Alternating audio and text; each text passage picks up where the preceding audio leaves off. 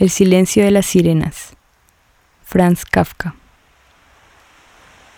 Demuéstrales que también medios deficientes, sí, incluso pueriles, pueden servir para salvarse. Para guardarse de las sirenas, Odiseo se puso cera en los oídos y dijo que lo encadenaran al mástil. Algo similar podrían haber hecho los viajeros desde entonces, excepto aquellos a los que las sirenas seducían desde la lejanía pero se sabía en todo el mundo que eso no ayudaba. El canto de las sirenas lo penetraba todo, hasta la cera, y la pasión del seducido habría roto algo más que cadenas y mástil. En eso no pensó Odiseo, aunque tal vez había habido algo sobre ello.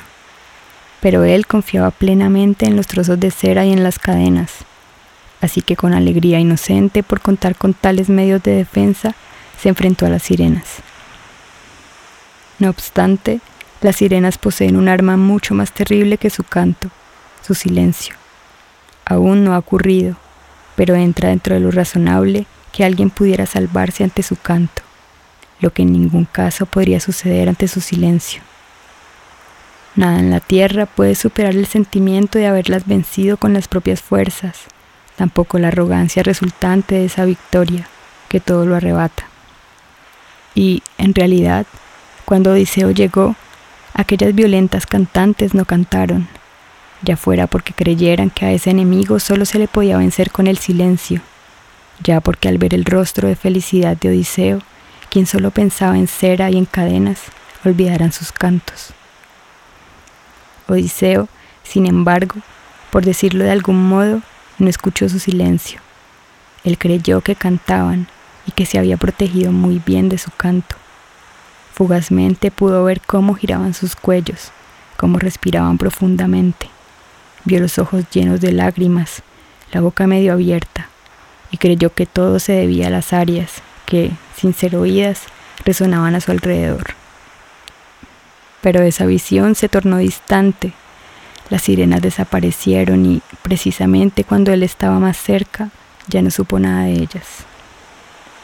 Las sirenas, sin embargo, más bellas que nunca, se estiraban y giraban, dejaban que su cabello ondeara al viento, extendían las garras sobre las rocas, ya no querían seducir, solo querían seguir contemplando, tanto como fuera posible, el brillo de los grandes ojos de Odiseo.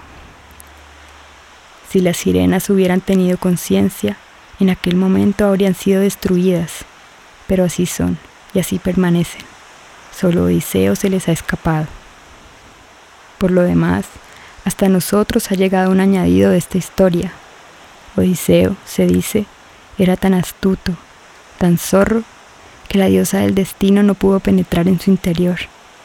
Tal vez él, aunque eso no se puede entender con una mentalidad humana, había notado que las sirenas callaban y presentó tanto ante ellas como ante los dioses el arriba descrito proceso imaginario, como si se tratase de un escudo.